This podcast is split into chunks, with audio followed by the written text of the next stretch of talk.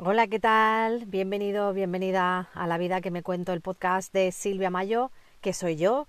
Em, si no me conoces, es la primera vez que me escuchas, te doy las gracias por estar aquí, por darme la oportunidad y te cuento que soy terapeuta holística, soy también coach, eh, hago sanación con las manos, soy tarotista. Mm, llevo muchos años ayudando a personas y, bueno, aparte también soy locutora de radio y por no ponerme etiquetas, pues eh, soy consultora de marketing, llevo muchos años dedicada al mundo de la venta y de la estrategia de, marketing ahora más en digital, experta en redes sociales. Bueno, por contarte un poquito mi trayectoria y mi vida, porque hay personas que os estáis incorporando al podcast, eh, todos esos seguidores que, bueno, que recién venís, os doy las gracias, te doy las gracias por estar ahí. Y ahora, sin más, vamos a hablar de un tema que, que parece que es una tontería, pero realmente no lo es. Eh, se trata de tu poder personal, se trata de tu autovaloración, se trata de eh, darte el valor que tienes de verdad. Entonces, el podcast del capítulo de hoy es Yo me quiero mucho. Básicamente, lo que quiero decir con este título y con este capítulo del podcast es que hasta que tú no te das el valor que tienes realmente, nadie te va a dar tu valor. Esto es válido para todas las relaciones y sobre todo para todas esas familias, que son muchas, eh, somos muchas, somos, digo somos porque en mi familia ha pasado también algo parecido, somos muchas las generaciones que nos hemos criado con padres, con madres programados desde hace milenios. Por ejemplo, mi madre antes em, era muy sumisa, no trabajaba, siempre daba todo a los demás, era su forma de, de amar, es su forma de amar. Ella siempre le da todo a los demás y ella se queda la última. Entonces yo me acuerdo hace muchos años que yo era pequeña, en casa de mi abuela, se, daba de comer a los hombres antes que a las mujeres. Eh, las mujeres éramos las que fregábamos, las que recogíamos, las que nos sentábamos las últimas a comer, etcétera. Entonces como que se le daba más importancia a los hombres. ¿Qué ha pasado con todas esas relaciones en mi familia? Pues que creo que de todas mis primas, que somos muchísimas primas, solamente hay dos que tienen una relación de pareja. Una es mi hermana y otra es mi prima por parte de, madre.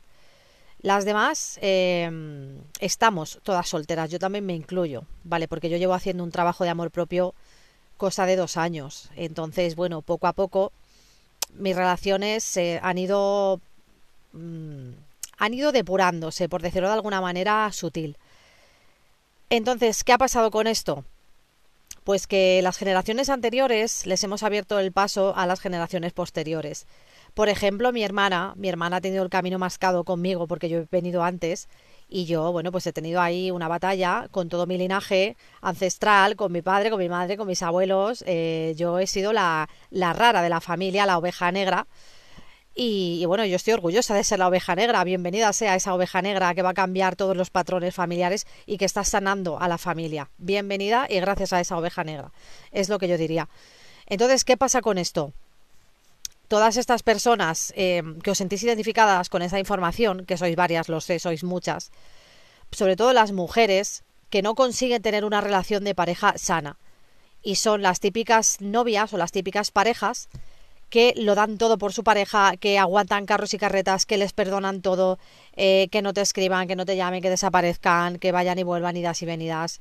Ese tipo de relaciones, la mayoría se dan por patrones como este que te estoy contando, de que en tu casa tu madre era la sumisa, era la que lo daba todo por los demás, se sentaba la última a comer y siempre servía a tu padre que era como el emperador de la casa o algo así, para que me entiendas. Entonces, esto es una programación mental, es una creencia limitante y es algo que se puede cambiar, ¿vale? Y que se puede desprogramar. Pero no es nada fácil. Nadie dijo que fuera fácil. Entonces, hay una mm, hay una premisa y es que si tú no te valoras, nadie te va a valorar.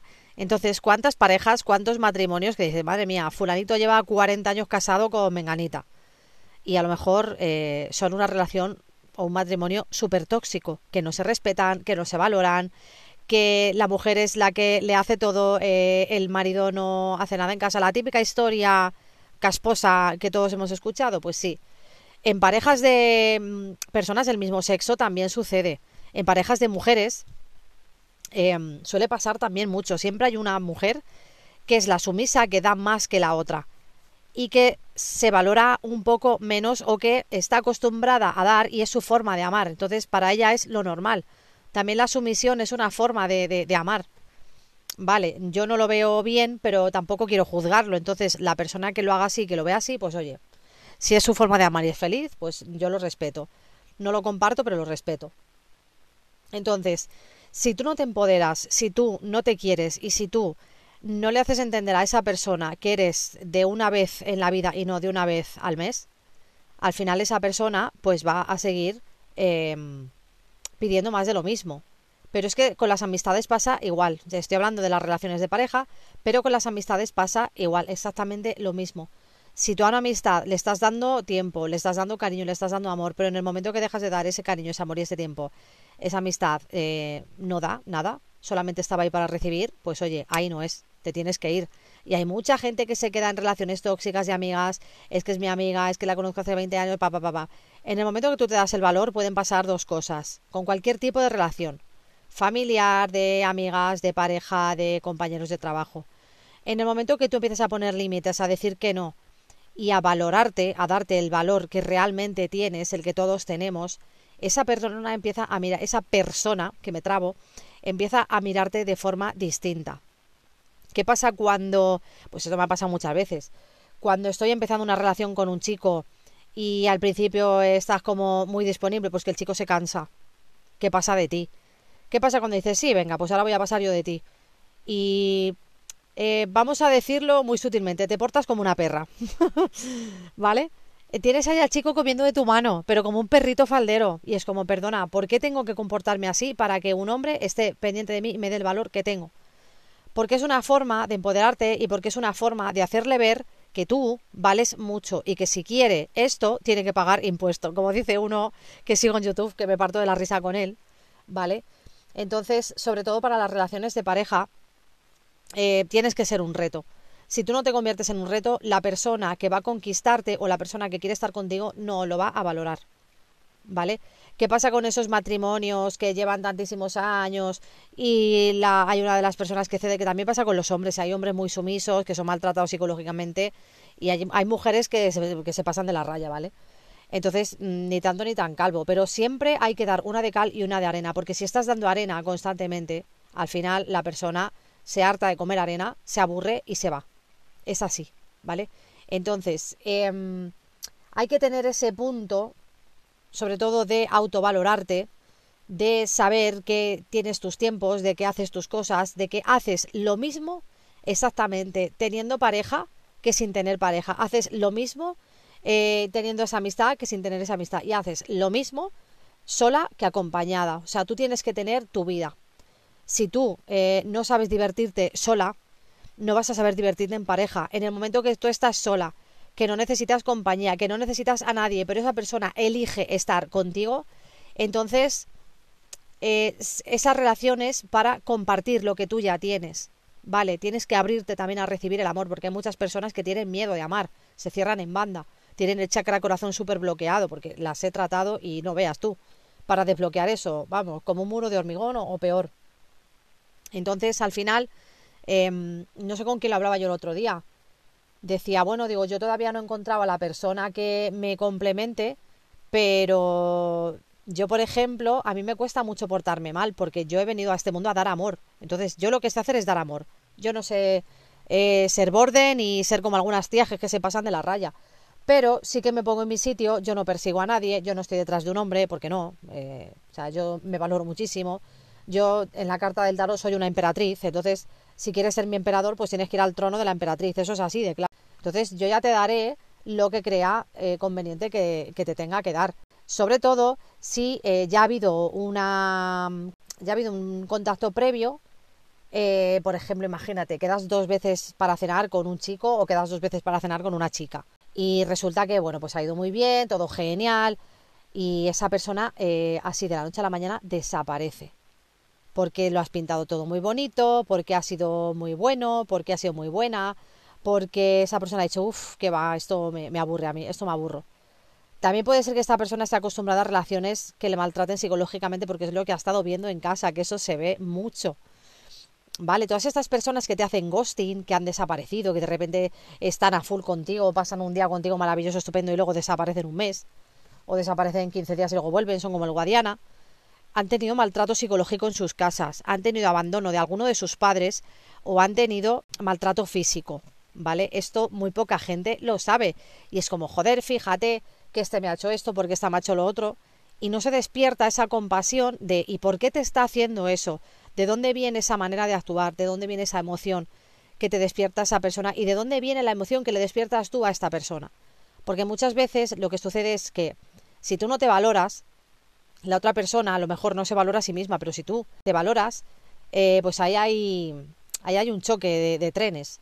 Porque tú no puedes estar con una persona que no se valora si tú te valoras. Es muy doloroso y es muy tóxico. Y por mucho que tú le intentas hacer a la persona ver eh, sus valores o lo que vale y la otra persona sigue en su y lo sigue en su agujero negro, esta persona se tiene que sanar por separado. Esta persona tiene que hacer una sanación individual, ¿vale? Tiene que hacer un proceso de curación interno para poder volver a amar. Sobre todo, imagínate, sales de una relación de no sé cuántos años o sales de una ruptura. Pues mira, te cuento mi ejemplo. Yo tuve una ruptura hace más de un año eh, y yo no me he sanado del todo hasta que no ha pasado un año. Yo llevo ya, pues mira, Llevo un año y medio, un año y seis meses ya desde que, desde que, más o menos, que ya no, es que no, no llevo ni la cuenta, pero sé que más de un año ha pasado. Em, entonces, lo notas, lo vas notando, vas notando cómo te vas empoderando, cómo te vas nutriendo, cómo te vas eh, regenerando, porque es una regeneración al final y es un aprendizaje, porque estas rupturas y estas crisis y estas pérdidas de valor y estas crisis de desvalorización que nos ocurren son para enseñarnos a querernos, amarnos y a que nosotros vamos primero antes de darle nada a cualquier otra persona. Pero da igual que sea tu hermano, tu hermana, tu padre, tu madre, tu pareja, tu tía, tu prima, eh, tu hijo, tu hija, da lo mismo. Primero tienes que ser tú y tienes que darte amor a ti para poder darle amor a los demás. O sea, si tú eres una persona, que yo he visto muchas, de hecho vengo de un retiro espiritual y hay muchas personas que están llenas de amor, pero se diluyen en el otro, se vuelven codependientes. Entonces, eso al final es un tipo de amor tóxico. Tú tienes que darte amor primero a ti para poder dárselo a otra persona. ¿Por qué? Porque si tú te quedas vacío de darle a otro, ¿qué es lo que te vas a dar a ti? Vale, ahí está una de las claves del amor propio. Darte mimitos a ti mismo, a ti misma. Hacerte em, beneficiarte a ti mismo. O sea, el primero. Primero tú y luego los demás. Además, hay un sabio, un filósofo que me gusta mucho, que es Paracelso, Em, bueno, un sabio, vamos a llamarle sabio. Ahora no me acuerdo si era filósofo, creo que sí, pero para Celso tenía tres reglas, ¿vale? En las relaciones. Primero te tienes que amar a ti, luego tienes que amar a tu pareja y después tienes que, tienes que amar a tus hijos, por ese orden. Si no, no vas a conseguir la felicidad en la vida. Y a mí me parece loable lo que dice este hombre.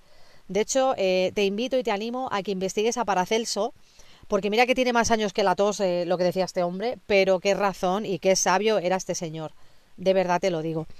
Así que nada, eh, bueno, la verdad que el podcast eh, no ha durado mucho esta vez, pero como vengo de un retiro que ya os lo contaré en otro capítulo, sobre todo quería hacer hincapié en este, eh, en este capítulo del podcast, yo me quiero mucho, que primero tienes que valorarte tú, primero tienes que mirarte a ti, mirarte con amor, porque muchas veces, por ejemplo, cuando alguien nos rechaza, alguien que nos gusta nos rechaza, o no nos escribe o no nos llama, nos empezamos a ver feos o nos han dejado, nos empezamos a ver feos, nos empezamos a ver gordos y perdemos ese toque y ese chispa y ese brillo que normalmente eh, eh, tenemos cada persona.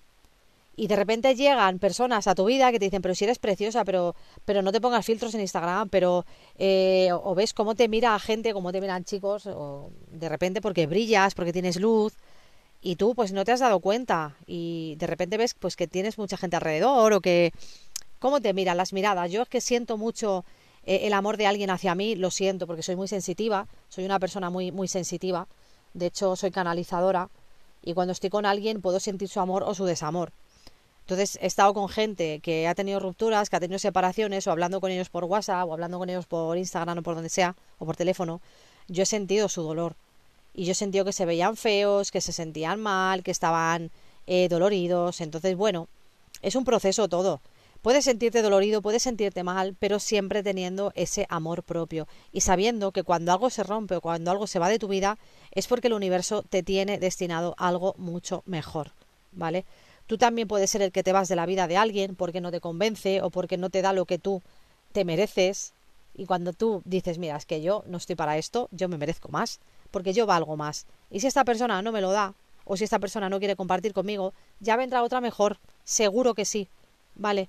Así que espero que te haya gustado esta reflexión, este capítulo. Te mando un besazo muy, muy grande y nos oímos la semana que viene, que ahí sí voy a hablar de la magia mm, brutal que ha tenido el, retiro espiritual que, en el que he estado esta semana, em, que me ha, cambiado, me ha cambiado por completo las creencias, he aprendido muchas técnicas de reprogramación, me he reprogramado, de hecho, mm, llevo dos días con un dolor en la glándula pineal, yo no, sé, si la glándula pineal duele o no, pero llevo dos días con la cabeza como que mm, ya piensa de otra manera. Eh, funciona de otra manera, es brutal, es increíble. O sea, esta técnica yo, eh, bueno, te hablaré de ella ¿vale? Te hablaré también de, de Qué Bello es Vivir, que es un proyecto brutal que ha nacido esta semana, que mm, una de las personas que lo hace es una de mis cinco mejores amigas, una de mis cinco amigas más cercanas.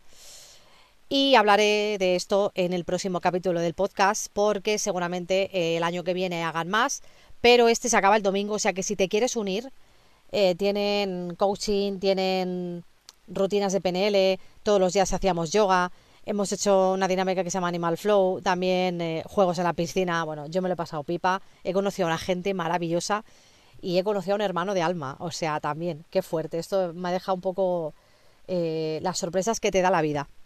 Así que de esto te hablaré en el próximo podcast de la vida que me cuento. Te mando un besito muy grande. Muchas gracias por estar ahí. Adiós.